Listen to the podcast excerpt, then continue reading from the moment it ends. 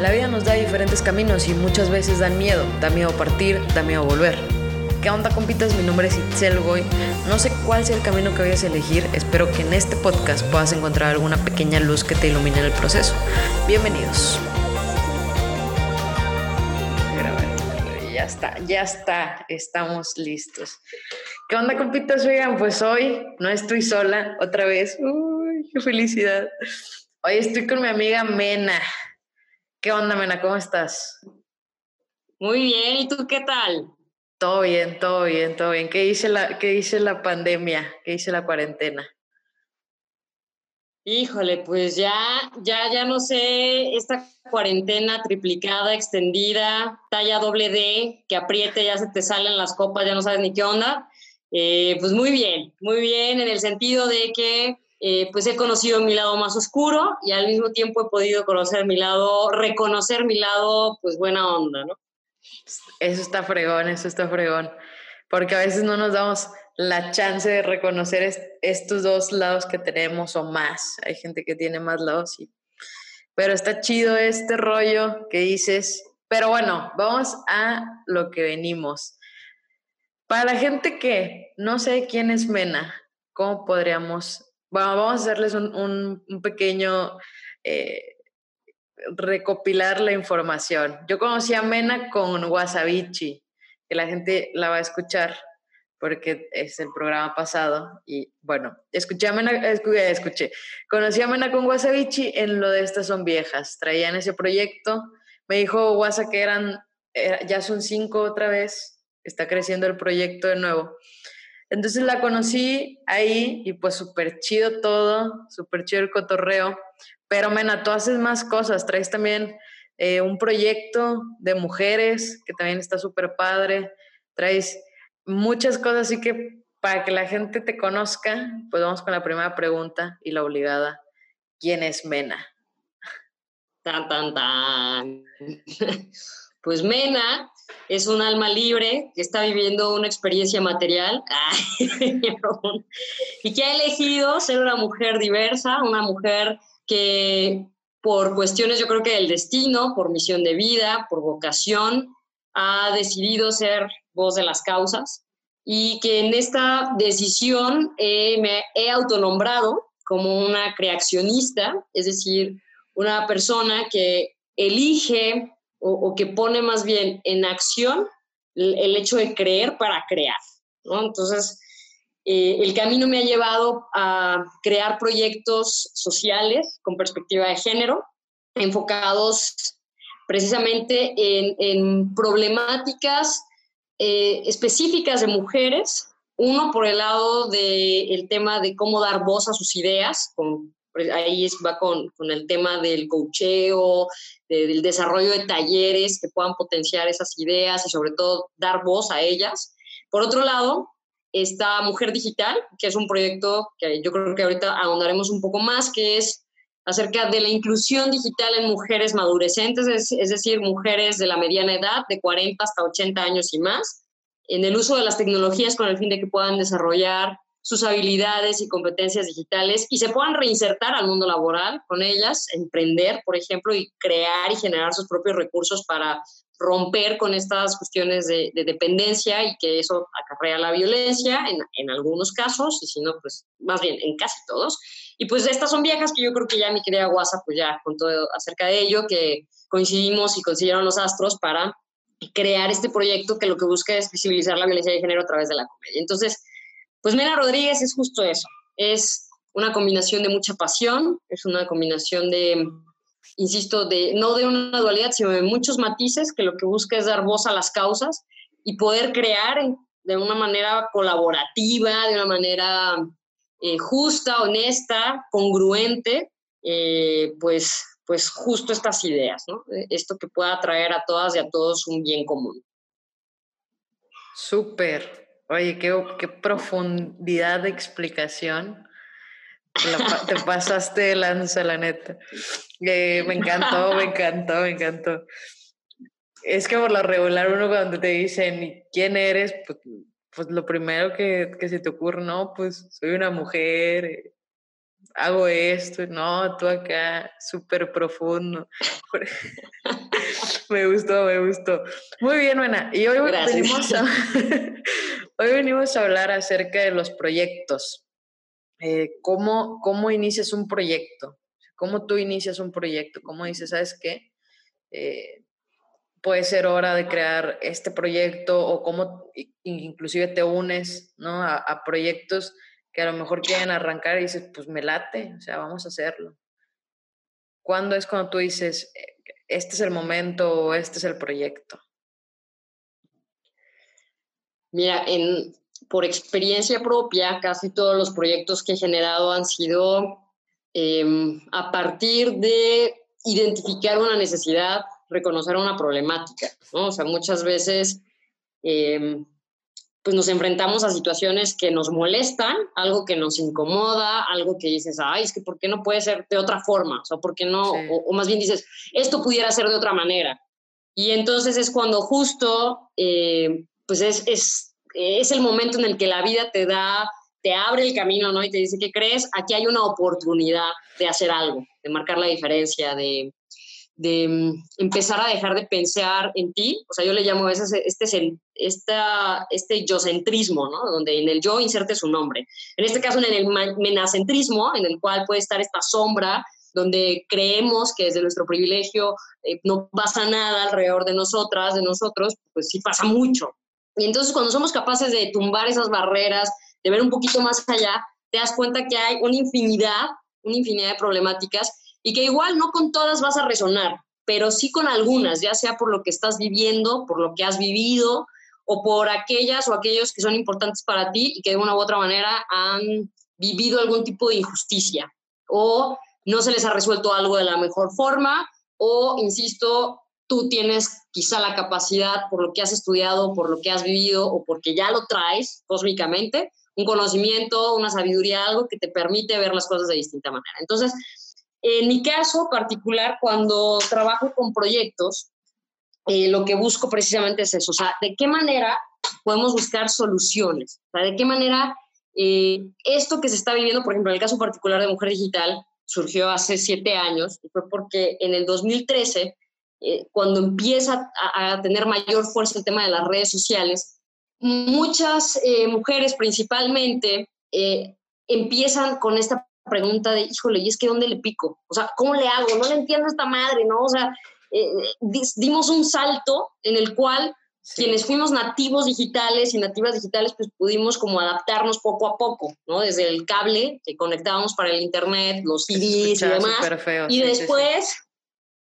Bueno, ¿te acuerdas el tin, Sí, y que tu papá, quiero levantaba el teléfono. El, teléfono ya valía madre. Sí, sí, sí, de la fregada. Pero sí, crecí, yo también, sí, yo también o sea, decía... Todo un rollo, luego que te regalaban... ¿Tú también decías qué? Ah, ya, es que te me fuiste tantito. No, eh, yo también decía que es súper diferente cómo te adaptas cuando, cuando viste todo ese proceso de cambio. O sea, incluso nosotros somos súper diferentes, tenemos un tipo de adaptación porque vimos nacer la computadora, vimos nacer el internet, tenías que rascarle a la tarjetita que te costaba 30 pesos, jalar el cable, usar media hora, si te abrían, si utilizaban el teléfono ya tenías que comprar otra, otros 30 pesos más.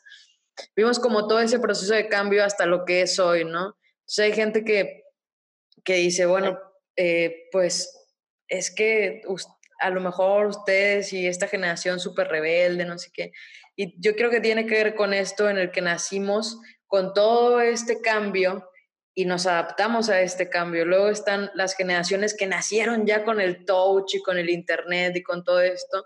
Bueno, ellos tendrán otra manera de pensar y luego están las generaciones que que ya estaban quizá un poco más grandes cuando surgió todo este cambio. Y entonces es algo totalmente diferente porque su línea, en su línea de tiempo, este cambio no, no fue parte de su vida. O sea, no sé si me explico, es como nació la computadora. ajá. Dime, dime, dime. No, tú dile, no. Ah. Sí, te digo que ellos justo son los migrantes digitales, ¿no? Los, las migrantes digitales que pues, la vida les ha obligado a conectarse muy a su pesar, O sea, hoy las personas que podemos conocer como baby boomers, pues han tenido que conectarse porque no les queda de otra. ¿sí? O sea, porque hoy saben que lo necesitan, porque hoy si quieren renovar la visa, facturar, sacar algo, necesitan un correo electrónico y para tener un correo electrónico necesitan hoy un dispositivo móvil y para tener un dispositivo móvil pues tienen que entenderle y entonces ahí es cuando empezamos con la problemática que en aquel entonces identificamos que era la brecha digital, la cual se refiere a, esta separación por falta de infraestructura, conectividad y principalmente conocimiento, ¿no? Que como tú lo acabas de mencionar, pues sí, nosotras fuimos nativas digitales, pero ellos y ellas pues fueron personas que tuvieron que navegar, aprender a, a, madrazos, ¿no? Y a padrazos, o sea, de una u otra manera, ¿no? Entonces, mujer digital es cuando empiezo a decir, oye, ¿por qué? ¿Por qué pasa esto? Y ahí es cuando eh, viene la parte mágica de cuando creas un proyecto, o sea, empieza esa curiosidad de, de rascarle, ¿no? De entender, a ver, ¿esto qué está pasando? ¿Solamente lo estoy viendo yo o es algo que aqueja a muchas y a muchos? No, pues sí, ¿no? En la onda de, es que ¿dónde le pico? Es que ya lo descompuse, es que nadie me ayuda, es que mis hijos, y así como que, ay Dios, y, ver lo que causaba en las personas, de decir, oye, es que empiezan a estresarse, empieza un círculo vicioso de así yo te enseñé y me contestas así que soy tu mamá, y todo este rollo, decía, pues qué feo, o sea, ¿qué, ¿qué es esto? Y pues sí tenía nombre, ¿no? Y es brecha digital. Y así como hay muchas brechas, la brecha digital, yo me empecé a centrar en qué pasaba particularmente con las mujeres, porque curiosamente los hombres, aunque no supieran, le picaban, ¿sabes? O sea, era así como que, ah, pues no le entiendo, pero ahí voy, no me saben nada. Pero el caso de las mujeres en particular, pues resulta que no, que les daba un pavor y que además no reconocían esa necesidad, que era como, ay, no, pues ahí está mi hijo, mi hija, ellos me, ayudan, es que ¿para qué necesito esto? Es que ¿para qué? Es que no me da miedo descomponerlo, y es que, sea, ¿qué pasa? O sea, ¿qué pasa ahí?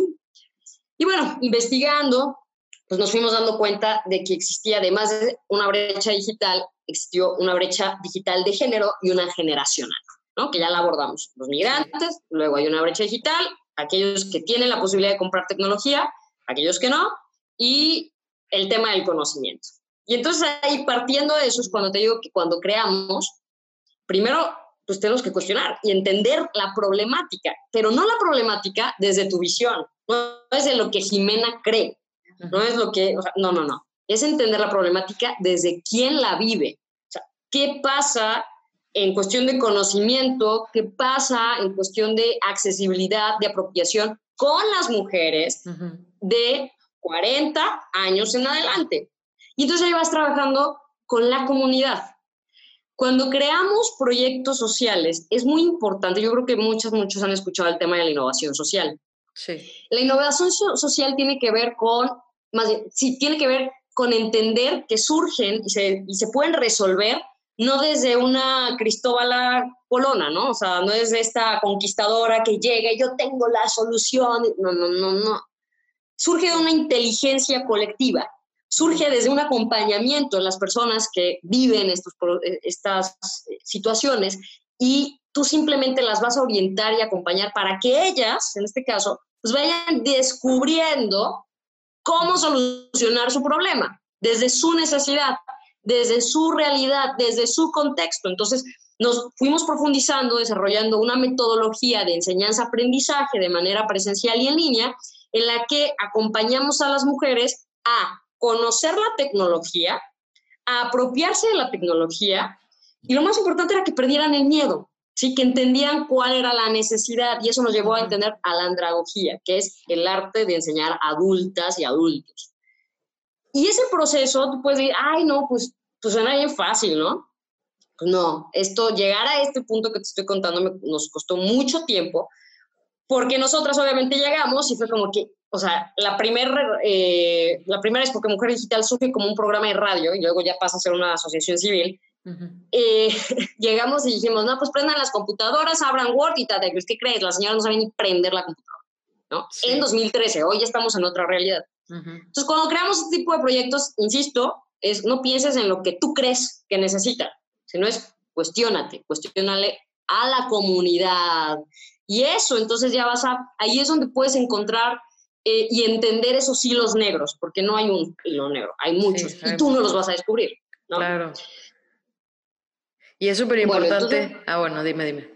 No, tú, tú, tú. Ah, yo decía que es súper importante esto que dices, ¿no? De, de ver, la, ver la problemática no desde tu punto de vista, o sea, no desde tu lugar, sino desde el lugar de aquellos que tienen la problemática, porque entonces ahí cambia todo, todo el chip de un proyecto, ahí cambia todo lo que tú tenías planeado. Muchas veces planeamos estos proyectos, ¿no? Y decimos, es que voy a crear este proyecto social que va a ayudar, que va a hacer no sé qué, pero porque tú crees que sabes de qué va la problemática. Y entonces haces este proyecto súper fregón con todo acá y vas a, visitar a esta gente que, sientes tú que tiene la problemática. Y muchas veces pasa que quizá ellos ni siquiera ven la problemática o quizá ni siquiera estás ni cerca de lo que ellos necesitan porque viste la, la problemática desde tu perspectiva. Entonces está fregón esto que dices y es súper cierto. Ahora sí. Claro, porque cuando entendemos la necesidad desde quien vive la problemática, entonces tienes mayor posibilidad de poder acompañar y co-crear para colaborar y entonces así juntas y juntos encontrar una solución que sea sostenible. Sí, porque ¿de qué me sirve llevar despensas? ¿De qué me sirve llevar clases de teatro? ¿De qué me sirve un huerto urbano? Si no hay un involucramiento de las personas en la creación de un proyecto. ¿sí? O sea, ahí es cuando debes de, eh, mostrarles a las personas que ellas, o sea, de ellas depende el cambio, ¿sí? Y que de ellas depende el que ese cambio se conserve y que de una u otra manera se pueda perpetuar a las siguientes generaciones para que así sea sostenible. Y sostenible hablando en todos los rubros, en el, la cuestión emocional, mental, espiritual, me estoy yendo muy holística, mamonística, y luego ya el conocimiento. Y tengo el conocimiento porque el conocimiento es algo vivo, es algo que se transforma, es algo que cambia, que se tiene que adaptar. O es parte de la flexibilidad. Entonces, eh, cuando logras esto, este involucramiento, entonces ya podemos hablar de una innovación, de algo que les va a permitir a las personas reconocer los talentos en otras y poder generar eh, este sentido de comunidad, este sentido de pertenencia e identidad que es tan importante. Hoy, pertenecer a una tribu, crear una comunidad, es lo que realmente eh, nos da la fuerza para poder seguir adelante y hacer que estos proyectos con recursos, sin recursos y a pesar de los recursos sigan vivos. ¿Por qué? Porque hace sentir a las personas parte de. Las dignificas, las reconoces. Y entonces ahí es cuando yo digo, ¿qué crees? Ahí ya creacionaste. ¿Por qué? Ahí ya creacionaste porque ya creíste, pero creíste primero en ti. Creíste en las y los otros. Eso te permitió crear reconociendo, ah, yo soy buena para esto y ella es buena para esto, y él es bueno para esto, y entonces juntas, juntos podemos hacer esto. Y no solo ahí se quedó en una idea, ya lo llevaste a la acción, porque entonces ya tienes esta capacidad de planear, de decir, mira, yo, yo con los relevos, yo corro de A a B y tú corres de B a C, y entonces delegas, y no, y quitamos este protagonismo tan tóxico en la creación de proyectos, porque lo que se lleva al baile un proyecto es cuando tenemos a personas que híjole, o sea, lo que quieren son los aplausos y con esta falsa creencia de, no importa, güey, tú fracasas, no hay pedo. No. O sea, no hay que crear pensando en que vas a fracasar. O sea, existen, hago aquí énfasis, existe fallar, o sea, existe el fail, la puedes cagar, pero lo más importante es cómo lo vas a solucionar. ¿sí? O sea, cómo vas a transformar eso. ¿No? De hecho, yo siempre he dicho, y, y basado en Jodorowsky, que dice, o sea, entre hacer y no hacer siempre haz. No te quedes con las ganas. Hazlo. Seguramente la vas a regar y no vas a ser perfecta. Y ahí toca un punto muy sensible, que lo he vivido, que muchas y muchos quizá lo vean y por eso no se atrevan a emprender, que es, güey, es que no está perfecto. Es que no tengo el nombre, no tengo el logo, no tengo el producto, no, no, no, no, güey, si haces lo que no tienes, nunca acabas. Sí, sí. Está canijo. Por ahí dicen que la perfección es el obstáculo al desarrollo. Y es cierto. Muchas, muchos hemos estado en este punto, de decir, es que, ¿por qué Güey, es que eres buenísima, es que eres...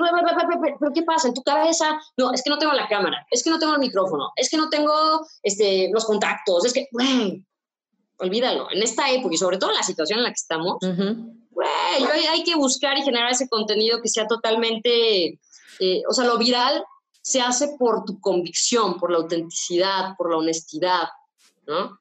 Entonces, eso es lo que yo siento que va creando, o sea, lo que te va ayudando a hacer, uno, a entender cómo arrancar un proyecto. Ya la cuestión disruptiva es cuando tocas temas que obviamente a todas y a todos nos incomodan. En el caso, por ejemplo, de Paso Viajas. Ajá. Hablar de la violencia de género, que se ha abordado siempre desde una perspectiva muy revictimizante, se nos ha vendido un discurso en el cual, no, pobres de las mujeres, las mujeres han sido golpeadas. Y entonces cuando te compras eso y dejas de cuestionarte, ay, no, ya valiste madre. Sí, sí, totalmente. Entonces ahí es cuando dices, a ver, ¿cómo voy a, o sea, voy a cruzar dos mundos que parecen incompatibles, agua y aceite?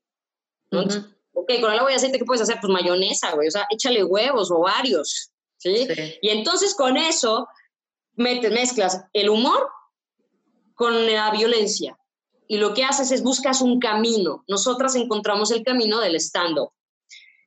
En el, literalmente en, nuestra, en el ejercicio de este proyecto, nos hemos dado cuenta que va mucho más allá de lo que, eh, híjole, es que ha sido muy fuerte, por ejemplo, ahí ver, darnos cuenta de esta necesidad de hablar, de este entendimiento real de las redes de apoyo, de la sororidad, de el, dejar de normalizar la violencia, de romantizar eh, lo que vivimos o de quedarnos calladas. O sea, este no está sola, literalmente aquí lo hemos entendido.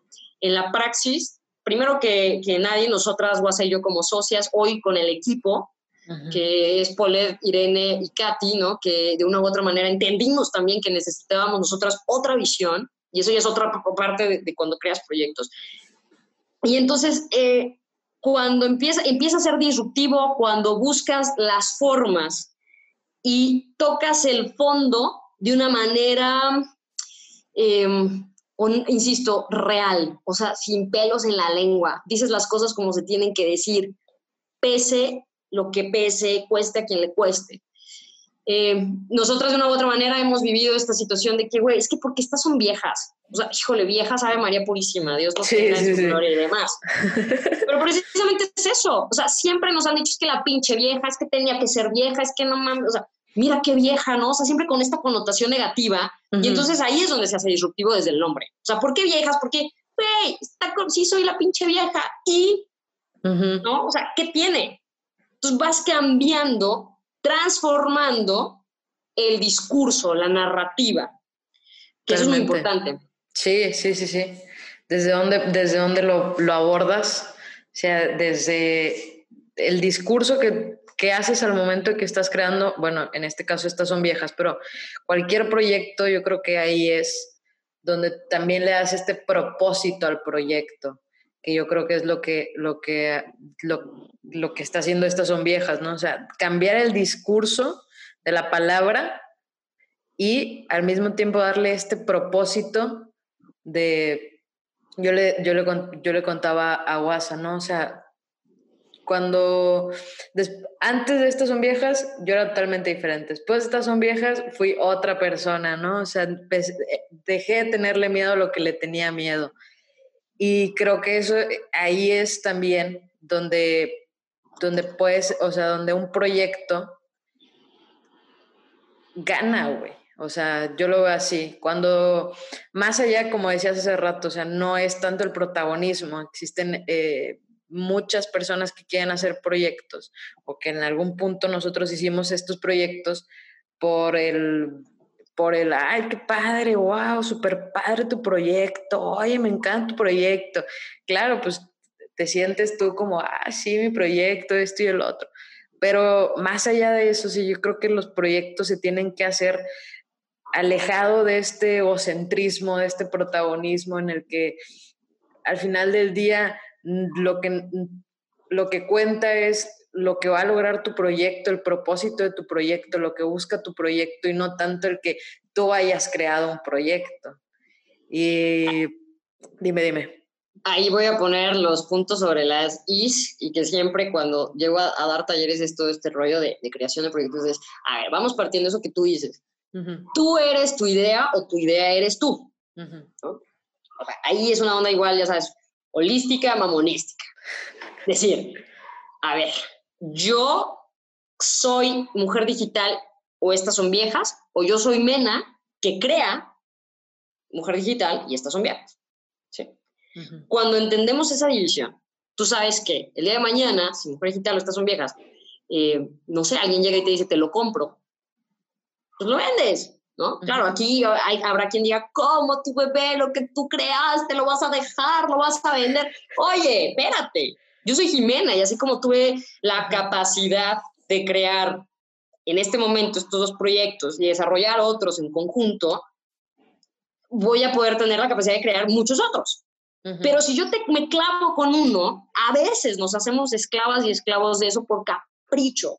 O sea, debemos entender ahí que hay veces que ya los proyectos ya no son rentables, ¿no? Identificar eso duele, duele mucho.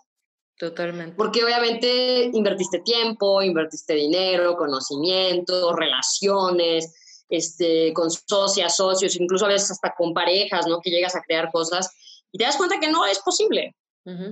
Y, a, ver, aterrizar las cosas y decir, ok, yo creí que pudo haber funcionado. Es, es aquello que yo te decía, dejemos de romantizar el fracaso. ¿Qué hiciste y qué dejaste de hacer? Nadie mejor que nosotras lo sabe. O sea, ahí sí es, le podrás mentir al mundo, pero tú sabes. Y entonces definir y separar esto, a ver, yo creé esta situación, ok, ahora yo con esto nuevo que ya sé, ¿qué puedo hacer? ¿no? Y eso es muy importante. Tener quizá esa humildad que no te cuesta un día, no, claro que no, no, Porque finalmente tienes que preparar tu duelo, porque claro que va a doler. Sí. Y entender que lo que no, lo que, ¿cómo, cómo dice esta onda? O, y no te renuevas o mueres. Y los proyectos son igual. Hoy, hoy lo vemos. ¿Cuántos proyectos no han muerto en esta pandemia? ¿Cuántos y cuántos no han resurgido? ¿Y cuántos no se han transformado? Es eso. Es entender que somos esta especie, igual que todas, que biológicamente, evolutivamente, hemos sobrevivido porque tenemos la capacidad de adaptarnos. La diferencia con los animales es que nosotros tenemos el raciocinio y a veces el raciocinio o nos beneficia o nos perjudica. Entonces ahí sí dirían estos motivadores, coaches este, patéticos, pero a la vez como muy realistas. No es lo que te pasa, sino qué haces con lo que te pasa. Sí, totalmente. Así sencillo, es cómo reaccionas ante la situación. al momento que estás creando, pues es, es, simplemente entender eso, que igual vas a, la vas a armar o no la vas a armar. Y entonces ahí es cuando también tienes que, algo, algo que también quisiera ir compartiendo, porque conforme vas avanzando con los proyectos, em, hay varias etapas, ¿no? Está la etapa donde estás validando, donde estás prototipando, donde estás validando, y después viene esta otra etapa donde te vas a posicionar. Cuando te posicionas, pues es esta onda donde tienes que estar hasta en la sopa, ¿no? Que tienes que buscar esos espacios para visibilizarte, para hablar, para que la gente escuche tu voz, entienda tu propósito, hable, entienda tu causa, comprenda la problemática, porque acuérdate que aquello que no vives, pues es imposible. yo soy una mujer que eh, pues, nunca he vivido, no sé, algún tipo de, discriminación, por ejemplo, por discapacidad, ok, pero pues yo creo que en el caso, por ejemplo, de las mujeres, pues todas hemos vivido algún tipo de discriminación, desde ahí puedes conectar. Ya ver cada quien, o sea, entender el universo de cada una, ya es distinto, ¿sí? Pero al menos conectas. Cuando te vas posicionando, es importante que también vayas, em, obviamente el tiempo, ya no vas a tener el mismo tiempo, y debes ser muy selectiva y selectivo para poder trabajar con personas, estar en foros y em, elegir muy bien quiénes van a ser tus embajadoras y embajadores de, de, o sea, estas voces que van a darle eco a aquello que estás haciendo. Y aquí se vale decir no, se vale decir no quiero, no puedo, en este momento, no, muchas gracias, compa, ahí se lo dejo. O sea, es importante decir no. Y el no es muy molesto. Y no todas ni todos sabemos decir no. Y, no nos gusta que nos digan no. Entonces, lo más común es que pocas personas sabemos decir no. Porque el momento que tú dices no, es algo que se toma mal. es una negativa. ¿Cómo? O sea, pero si tú te ves súper buenísima onda, ¿por qué no? Ay, sí. Das tus mil razones. Oye, yo... vas a ser una maldita. ¿no? Sí. Yo eh, me contaron una historia del no, güey. O sea, ¿por qué no sabemos decir que no? y tiene que ver con que fuimos conquistados. ¿Tú qué crees? ¿Crees que es verdad? Yo digo que sí. Una mente totalmente colonialista, tan solo como decir, oye, mande, viene del mándame, mande usted. Sí. y es algo que tenemos arraigado y como tú dices, a veces ni siquiera podemos decir que no, es que, ¿cómo le digo que no? Y no dices que no, empiezas a inventar un montón de excusas y eso todavía está más feo. Exacto, porque te atropellas y luego no sabes ni qué rollo. Y por eso insisto que el trabajo eh, de creación tiene que empezar desde definir tus objetivos, definir tus valores, definir hasta dónde llegas tú. ¿Sí? Es conflictuado, porque obviamente vamos cambiando. O sea, la Jimena del 2013, que dijo sí a muchas cosas, hoy ya, siete años después de este proyecto, ya no, ¿verdad? Y es algo que, por ejemplo, a nivel, a título personal, eh, con el tema de, de, mm, la locución, por ejemplo, que esa es otra área ¿no? que me dedico, que disfruto mucho estar detrás de un micrófono, de una cámara, que le doy voz a marcas, que le doy voz a personajes. Híjole, ha sido muy, pero muy complicado porque, por ejemplo, por ahí dicen, una vez que te pones las gafas de género, es imposible que te las quiten. O sea, ya no puedes dejar de cuestionar, ya no puedes dejar de, de querer incidir en, en que las situaciones sean justas equitativas para todas y para todos. Y eso es algo que no comprenden. Yo me he negado en el camino. Mm, o sea, imagínate que yo empecé en la locución dando eh, noticias en un programa de revista para jóvenes, vi hasta horóscopos. ¿En serio? Claro. No te lo creo. No. No, no pude practicar muchas, muchas intenciones y entonaciones, ¿no? Virgo, esta semana, y, y lo sacaba literalmente de los calendarios esos que se arrancan, ¿no? O sea, ni creas que, no, no, no, o sea, yo Ah, yo te iba a decir, léeme aquí mi carta astral y todo. Ahorita no, dime tu Facebook y te hago tu carta astral sin... Sí, sí, Entonces, o sea, pasé por muchas cosas que nadie me dice, nadie me cuenta, y las que me faltan por vivir, claro, porque no somos productos terminados, pero eso eh, me ha permitido hoy, obviamente por el trabajo que hago con las mujeres, con esta onda de perspectiva de género, de crear proyectos que realmente sean incluyentes, de crear proyectos que puedan eh, transformar, acompañar, visibilizar, etc., se ponga el objetivo mamador que quiera, es importantísimo cuando, fíjate, yo me, no lo comprendí hasta que un día estaba haciendo eh, un programa infantil para niñas y niños en el que era una marciana y que tenía un hermanito, el cual, pues ya sabes, por ser el hermanito, todo le tenía que resolver, todo, o sea, el hermanito, ¡ay, se me cayó el moco! Y todo, ¡ja, ¿no? Y la hermanita, no, por favor, límpiate, que, o sea, replicando estos estereotipos de hueva, ¿sí? Hasta que justo en un, en un capítulo que me entregan el, el guion, y dice, este, voy a omitir los nombres, pero fulanita su aspiración, o sea, el diálogo era como, ay, es que yo deseo casarme y encontrar al príncipe azul. Dije, no mames, O sea, fui con la productora y le dije, no voy a grabar. ¿y por qué? Digo, ¿cómo que por qué? O sea, tú eres mujer. Tenemos en nuestro poder crear un contenido que pueda cambiarle la idea a las niñas y a los niños, ¿no? El hecho de que, o sea, lo máximo para una niña sea casarse, tener un príncipe azul, mientras el güey que alias, o sea, vemos que es un idiota, ¿no? Con toda la extensión de palabra. Y, y, se lo celebramos, y aparte él va a ser presidente y astronauta, ¿qué pedo? O sea, no mames, no. Y hasta en el guion, o sea, estas brechas de, de que, es que, mena, es que no digas niñas y niños, solo di niños. No, la cultura también la construye el lenguaje.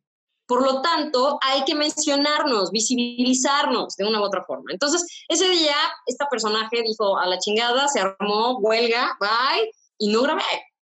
Hace poco igual me contactaron para hacer el doblaje en una película que ya lleva miles de años aquí, tratando de hacerse, y hoy es que te queremos que seas así, la mera, mera camotera en esto. Bueno, pues ¿qué hay que hacer? Mándanos el casting, ok.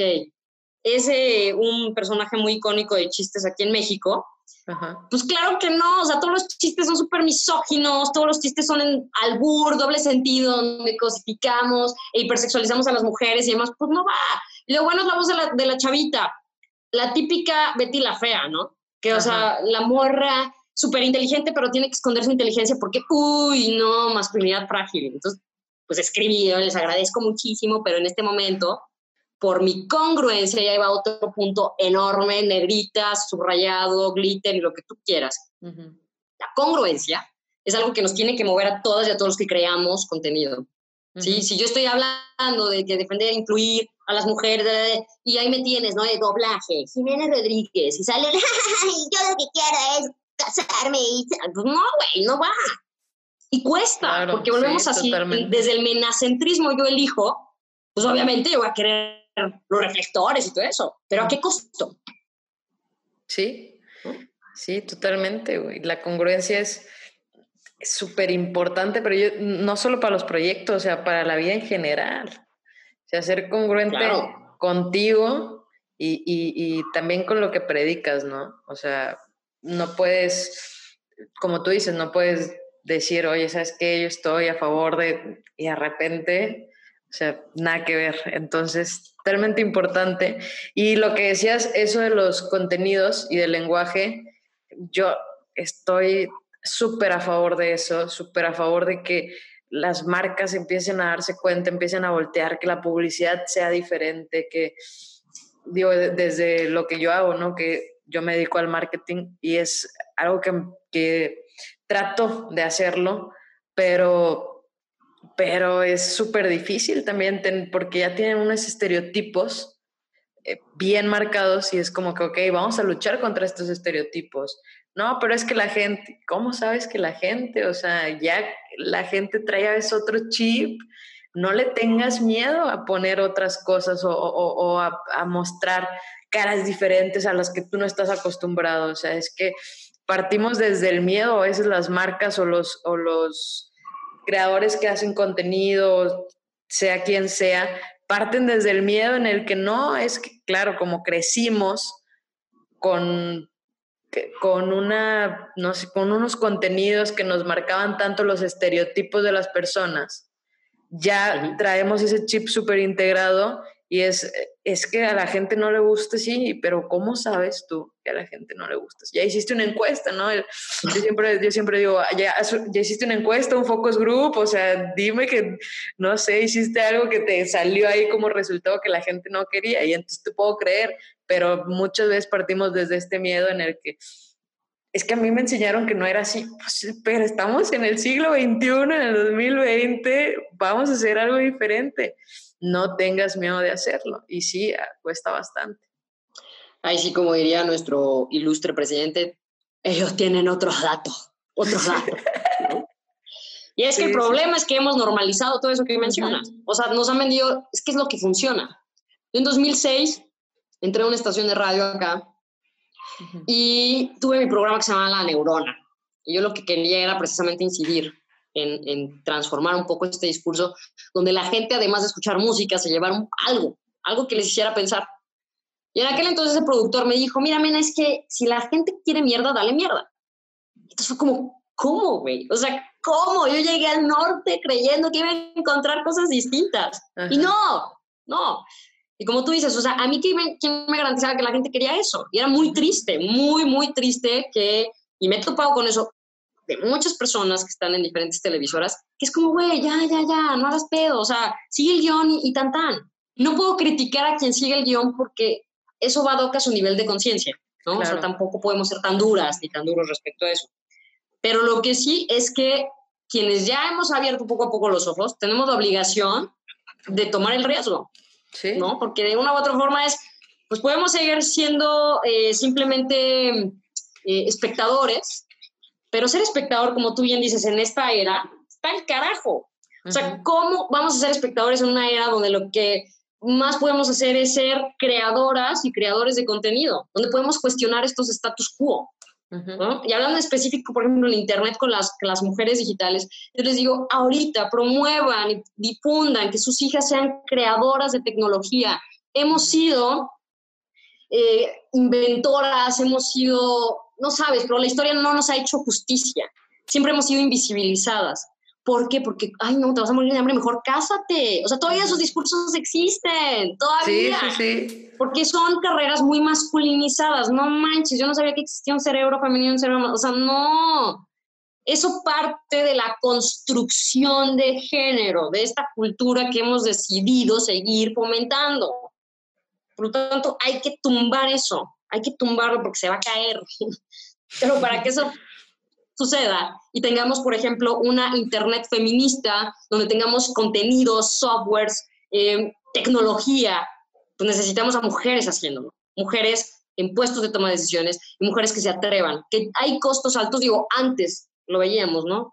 No nos bajaban de locas, teníamos que hacernos monjas, disfrazarnos de hombres, eh, morir literalmente ahorcadas, degolladas y demás por exigir lo que nos toca por derecho simplemente por ser seres humanos. Hoy creo que en cualquier proyecto que decidamos emprender, debemos de medir ese impacto social, esa incidencia política, porque siempre estamos haciendo política, aunque fuera de los partidos, yo creo que si no entendemos eso tampoco lo vamos a, no vamos a poder transformar muchas cosas. Y eh, dejar de creernos que estamos solas, solos, no.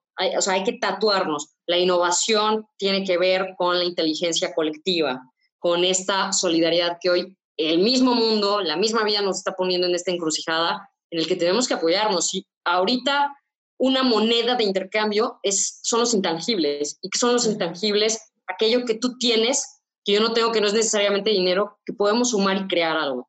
Entonces, creo que a grandes rasgos, pues sería como, como todo eso, ir, ir armando nuestro rompecabezas, que obviamente es personal, pero que sí tiene que pasar de lo local a lo, a lo global y entonces se convierte en algo glocal. Cuando entendemos la globalidad, entonces sí nos podemos asumir ciudadanas y ciudadanos del mundo, o sea, material y virtual, con una corresponsabilidad que nos permita trabajar por el bien común más allá de nuestros propios intereses. Totalmente de acuerdo, Mena. Súper interesante, se puso súper interesante todo. Me gustó mucho. ¿Qué te pareció a ti? Ay, gustó? me encanta. Como podrás ver, me apasionan estos temas. Sí, sí, me encanta, me encanta. Pero aparte lo transmites, me gustó muchísimo. Gracias. Por eso quien me conoce luego le digo, Mena, ¿por qué Mena? Le digo, mira, porque puedo ser muy amena o una amenaza para ti. pero, pero realmente es eso, nuestra responsabilidad, el deber, el deber ser. Sí, súper bien, súper bien. Pues, Mena, ¿dónde te podemos encontrar para la gente que nos está escuchando?